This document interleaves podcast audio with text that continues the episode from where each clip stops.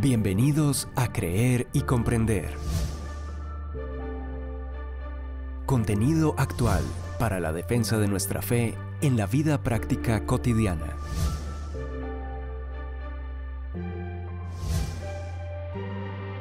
Un tiempo de aprendizaje junto al autor, conferencista y apologista Arturo Rojas. Iniciamos. Buen día a todos.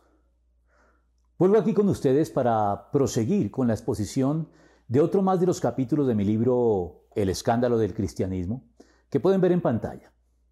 Vamos hoy con el que he llamado Las paradojas del Evangelio. Ya verán por qué. Como siempre, hablamos con un pasaje bíblico que encuadra el tema. En este caso, Isaías 55, 8 al 9, que dice, Porque mis pensamientos no son los de ustedes, ni sus caminos son los míos afirma el Señor. Mis caminos y mis pensamientos son más altos que los de ustedes, más altos que los cielos sobre la tierra. Y es que el diccionario define una paradoja como un dicho o hecho que parece contrario a la lógica, o como una figura del pensamiento o del lenguaje que consiste en emplear expresiones que aparentemente envuelven contradicción. En pocas palabras, las paradojas son contradicciones aparentes que a primera vista y de manera superficial pueden escandalizar al oyente por involucrar un contrasentido o una afirmación contraria a la razón o a la experiencia, pero que luego, al ser analizadas con mayor profundidad y detenimiento, desprovistos de prejuicios, eh, muestran una lógica contundente, una gran coherencia interna y un carácter muy razonable y correspondiente con los hechos. El Señor Jesucristo seleccionó su auditorio mediante la apelación intencional a sentencias paradójicas, pues el escándalo inicial generado por este tipo de declaraciones llevaba a que una buena proporción de quienes oían sus enseñanzas se pusieran de pie y se fueran, dejando de escucharlo, mientras que con él únicamente permanecerían quienes, superado el desconcierto y el escándalo inicial, se veían de tal modo estimulados por esa misma causa a entender mejor las cosas que permanecían humildemente con el Señor, anhelando y esperando obtener de su parte la explicación más profunda, correcta y veraz para este tipo de declaraciones. Fue en razón de esto que Pascal hizo la siguiente también algo paradójica declaración en relación con el Evangelio. Bastante luz hay para los que quieren ver y oscuridad bastante para los que tienen una disposición contraria. Bastante claridad para iluminar a los elegidos y bastante oscuridad para humillarles. Bastante oscuridad para cegar a los réprobos y bastante claridad para condenarles y hacerles inexcusables. Y es que en su propósito de darse a conocer, Dios, tiene en cuenta ante todo nuestra propia disposición en relación con Él. Pues el que esté dispuesto a hacer la voluntad de Dios reconocerá si mi enseñanza proviene de Dios o si yo hablo por mi propia cuenta. Juan 7, 17. Así pues, para los que están dispuestos, hay suficiente luz para iluminarlos, pero al mismo tiempo, para los que no lo están, hay suficiente oscuridad para cegarlos, pero no para excusarlos.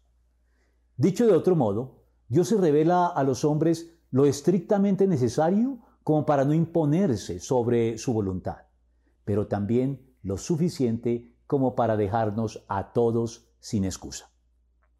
Al fin y al cabo, para el que no está dispuesto, nada será suficiente, ya que cuando se es todopoderoso, siempre habrá alguien que exija una demostración adicional. Y es esta doble intención de revelarse a los dispuestos y ocultarse a los que no lo están, la que se halla detrás de las parábolas y sus aspectos paradójicos. A ustedes se les ha concedido conocer los secretos del reino de los cielos, pero a ellos no. Por eso les hablo a ellos en parábolas. Aunque miran, no ven. Aunque oyen, no escuchan ni entienden, porque el corazón de este pueblo se ha vuelto insensible. De lo contrario, se convertirían y yo los sanaría. Mateo 13, 13 al 15. De hecho, todas las doctrinas clásicas más distintivas del cristianismo, como la Trinidad, la creación, la encarnación y la resurrección, entre otras, involucran aspectos paradójicos, intelectualmente exigentes, para obtener una mediana y satisfactoria comprensión alrededor de ellas. Algo que no debe causar extrañeza ni desconfianza, pues es apenas lógico esperar que lo que concierne a Dios exceda siempre en algún sentido nuestra limitada capacidad de comprensión como seres finitos que somos, por contraste con la infinitud que por definición Dios ostenta, y que lo llevó a tener que reservarse información que aún de querer revelar, revelárnosla, no podríamos llegar a comprender.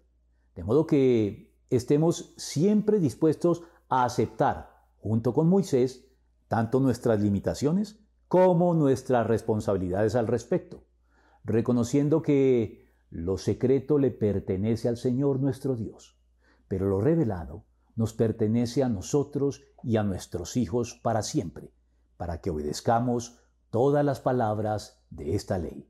Deuteronomio 29 al 29. Después de todo, como lo declaró, lo declaró Josh McDowell de manera, por demás, muy razonable, un Dios que pudiéramos entender no sería un Dios en el que valdría la pena creer. Sin pretender ser exhaustivos ni mucho menos, vale la pena mirar algunas de las enseñanzas paradójicas más representativas que el Señor Jesucristo nos dejó. Comenzando por esta conocida declaración. Por lo tanto, pongan mucha atención. Al que tiene, se le dará más. Al que no tiene, hasta lo que cree tener se le quitará. Lucas 8:18. Sentencia que resulta ofensiva y escandalosa para el pensamiento progresista y políticamente correcto con su discurso a favor de la inclusión irrestricta y de la justicia social junto con la necesaria redistribución de las riquezas de una manera más equitativa y menos concentrada en unos pocos, en conformidad con la opción preferencial por los pobres predicada por la teología de la liberación, de extracción cristiana, por cierto. En realidad, esta sentencia tiene detrás todo el peso de la lógica cuando la consideramos en el contexto de los pecados de omisión cuya formulación más explícita la encontramos en la epístola de Santiago. Así que comete pecado todo el que sabe hacer el bien y no lo hace. Santiago 4:17. Porque Dios juzga no solo todo aquello que hacemos en contra de sus mandamientos, sino también lo que hemos dejado de hacer a favor de ellos. Sobre todo si lo dejamos de hacer a conciencia. Pero ni siquiera la ignorancia justifica el pecado de omisión, sino tan solo atenúa un poco la culpa, sin lograr eliminarla de ningún modo, puesto que el siervo que conoce la voluntad de su Señor y no se prepara para cumplirla, recibirá muchos golpes. En cambio, el que no la conoce y hace algo que merezca castigo, recibirá pocos golpes. Lucas 12, 47 al 48. Y es que a la postre, por ignorantes que seamos, siempre sabemos lo suficiente como para quedarnos sin excusa.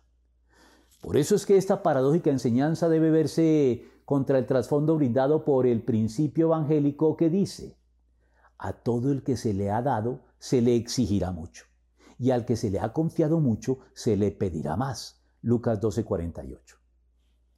Quien recibe mucho y no hace responsablemente lo que debe con lo recibido con el fin de hacerlo fructificar, sino que cede a la pereza y al conformismo, no puede después quejarse con la justicia de su lado por ser despojado de ello en favor de quien sí ha sido responsable con lo recibido y se hace así digno de confianza para recibir aún más. Ya lo dijo Thomas Sowell, siempre estamos oyendo hablar de los prósperos y los desposeídos. ¿Por qué razón jamás se dice nada de los emprendedores y los indolentes? En segundo término encontramos esta sentencia. Dirigiéndose a todos declaró, si alguien quiere ser mi discípulo, que se niegue a sí mismo, lleve su cruz cada día y me siga. porque el que quiera salvar su vida, la perderá. Pero el que pierda su vida por mi causa, la salvará. ¿De qué le sirve a uno ganar el mundo entero si se pierde o se destruye a sí mismo? Lucas 9, 23 al 25. Negarse a sí mismo y sacrificar la vida para finalmente salvarla. Un escándalo. Algo que pocos se muestran dispuestos a hacer en esta época enfocada a la gratificación del ego, la exaltación del yo, la promoción de la autoestima a toda costa y el logro de los sueños más propios y personales. Sin embargo, hay nutriciones seculares que apuntan en la misma dirección de esta enseñanza paradójica del Evangelio como esta de Joseph Campbell. Debemos estar dispuestos a renunciar a la vida que teníamos pensada para poder vivir la vida que nos depara el destino. Porque destino, suerte, casualidad son en realidad nombres seculares e impersonales que utilizan los hombres no religiosos para no tener que referirse a un Dios personal, soberano y providente. En efecto, no es un renunciamiento sin beneficio al que nos llama aquí el Señor, sino, como lo diría Jim Elliot, a renunciar a lo que no podemos retener para ganar lo que no podemos perder. Debemos pues renunciar a nuestro proyecto de vida autónomo y en gran medida egoísta y mezquino, condenado finalmente a la frustración y el fracaso, para asumir el proyecto de vida superior que Dios diseñó para cada uno de nosotros, cuyo éxito está garantizado por Cristo y que se caracteriza por ser bueno, agradable, pero por sobre todo perfecto, muy bien adaptado a nuestras circunstancias, talentos y capacidades particulares, y por lo mismo mucho más elevado, noble y honroso que el nuestro. Visto desde esta perspectiva, Cualquier sacrificio que se tenga que hacer en el desarrollo de este proyecto bien vale la pena, considerando su desenvolvimiento y desenlace final, pues el Señor cumplirá en mí su propósito. El que comenzó tan buena obra la irá perfeccionando. Salmo 138.8 y Filipenses 1.6. Además, por cuenta de esta paradójica sentencia que nos invita a la abnegación, y al sacrificio, se ha querido exagerar la dificultad de la vivencia cristiana presentándola como un ejercicio heroico que solo unos pocos y sufrientes hombres pueden encarar con éxito. Si bien no puede discutirse que nuestras propias fuerzas la cruz, es decir, el costo de seguir a Cristo, es un yugo demasiado pesado, también es cierto que este peso no recae de manera exclusiva sobre los hombros del creyente, pues Dios, en la persona de Cristo, se compromete a sobrellevar gran parte del peso que de otro modo recaería sobre nosotros, aligerando sustancialmente su inherente dificultad. Ya lo dijo el Señor, carguen con mi yugo y aprendan de mí, y encontrarán descanso. Mi yugo es suave y mi carga liviana. Mateo 11, 29 al 30. En tercer lugar, encontramos esta enseñanza. El que es más insignificante entre todos ustedes, ese es el más importante. Lucas 9, 48. Este es un llamado y una exaltación no de la insignificancia social, entendida en términos de la mediocridad, la resignación y el anonimato de quien carece de aspiraciones en la vida y se conforma con muy poco, rayando ya en la precariedad y viviendo por debajo del decoro y la dignidad humana que Dios desea para todos nosotros, sino de la ausencia de malicia que caracteriza a los niños, las personas más pequeñas y frecuentemente menospreciadas hasta la insignificancia en la sociedad, y la disposición humilde al servicio a los demás, en contraste y contravía con los usos y costumbres del mundo, como lo aclara con más detalle y precisión el Señor en la siguiente porción del Evangelio. Así que Jesús los llamó y les dijo, como ustedes saben, los que se consideran jefes de las naciones oprimen a los súbditos y los altos oficiales abusan de su autoridad. Pero entre ustedes no debe ser así. Al contrario, el que quiera hacerse grande entre ustedes deberá ser su servidor y el que quiera ser el primero deberá ser esclavo de todos. Marcos 10, 42 al 44. Así pues, en el Evangelio no son solo los políticos y dirigentes en general quienes deben ser verdaderos servidores públicos, como lo hemos dicho ya cuando hemos hablado de la política, sino todos los cristianos sin excepción y sin perjuicio del logro de sus legítimas aspiraciones personales, a semejanza del Señor Jesucristo, quien no vino para ser servido, sino para servir, y para dar su vida en rescate por muchos. Marcos 10:45. En el espíritu de lo dicho por Colin Hightower cuando afirmó, la verdadera medida de nuestro valor se compone de todos los beneficios que los demás han obtenido de nuestros éxitos. En cuarto lugar, encontramos la paradoja de que el Señor Jesucristo, anunciado en las Escrituras de muchas maneras como el príncipe de paz, trae división, como él mismo lo advirtió. ¿Creen ustedes que vine a traer paz a la tierra? Les digo que no, sino división. De ahora en adelante estarán divididos cinco en una familia, tres contra dos y dos contra tres. Se enfrentarán el padre contra su hijo y el hijo contra su padre, la madre contra su hija y la hija contra su madre, la suegra contra su nuera y la nuera contra su suegra. Lucas 12, 51 al 53. La explicación a esta paradoja comienza por establecer que Cristo, ciertamente, vino a promover la paz y la fraternidad de todo el género humano por encima de diferencias nacionales, culturales, étnicas e incluso ideológicas, sobre la base de la reconciliación por el provista en la cruz. Pero esta unidad fraternal de todos los seres humanos no es posible si no se apoya en la verdad revelada en el Evangelio. En otras palabras, la fidelidad a Dios y a la verdad tiene prioridad sobre cualquier otra lealtad, aun aquellas que tienen que ver con los afectos y los vínculos de consanguinidad. De modo que si existen conflictos de intereses entre ambas, se debe dar prelación a la primera, a pesar de los enfrentamientos a lo que esto pueda dar lugar con quienes están relacionados con nosotros, comenzando por nuestra propia familia. Ya lo dijo John Stott. Sería necio buscar la unidad a expensas de la verdad. Cristo inevitablemente divide y a la vez une a la gente. Y para cerrar esta apretada y rápida muestra de ejemplos ilustrativos y representativos de las paradojas del Evangelio, encontramos una muy conocida. En efecto, hay últimos que serán primeros y primeros que serán últimos. Lucas 13:30. De nuevo parece injusto que sea así.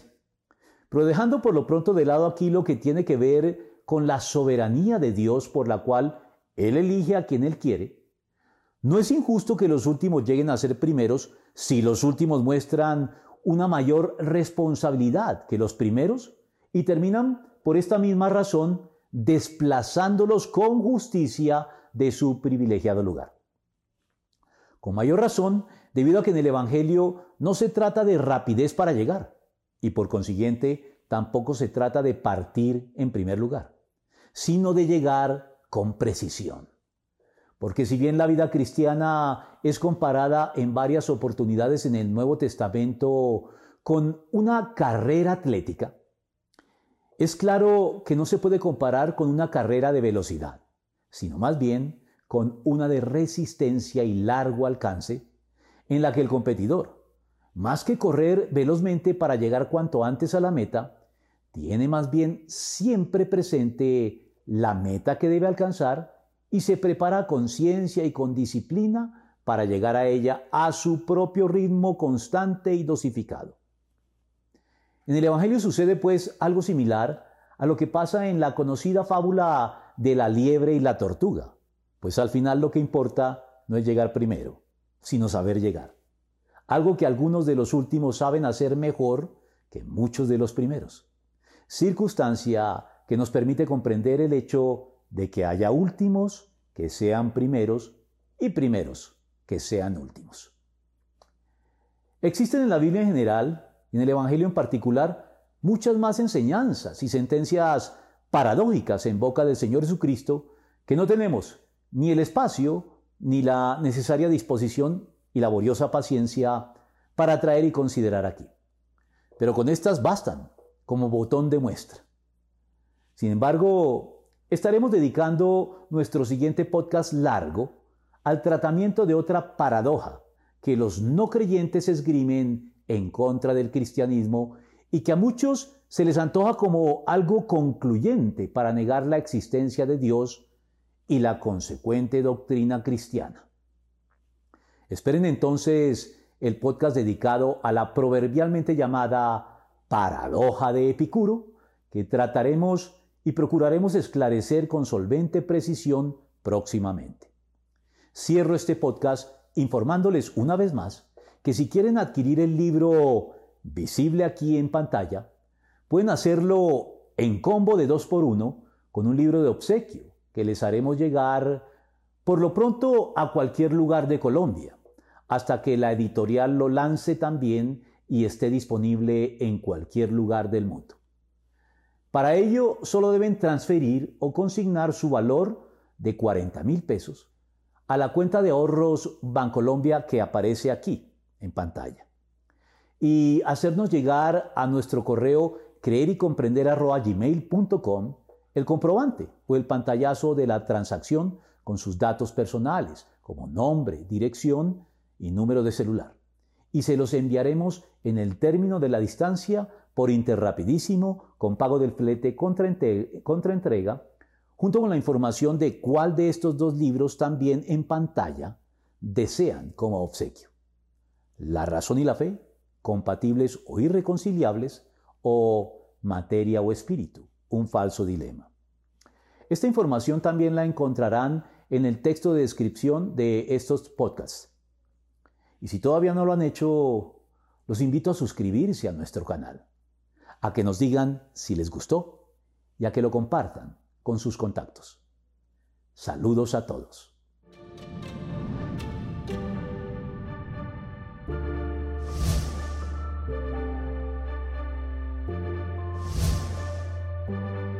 Confiamos en que este tiempo de aprendizaje te haya sido de provecho.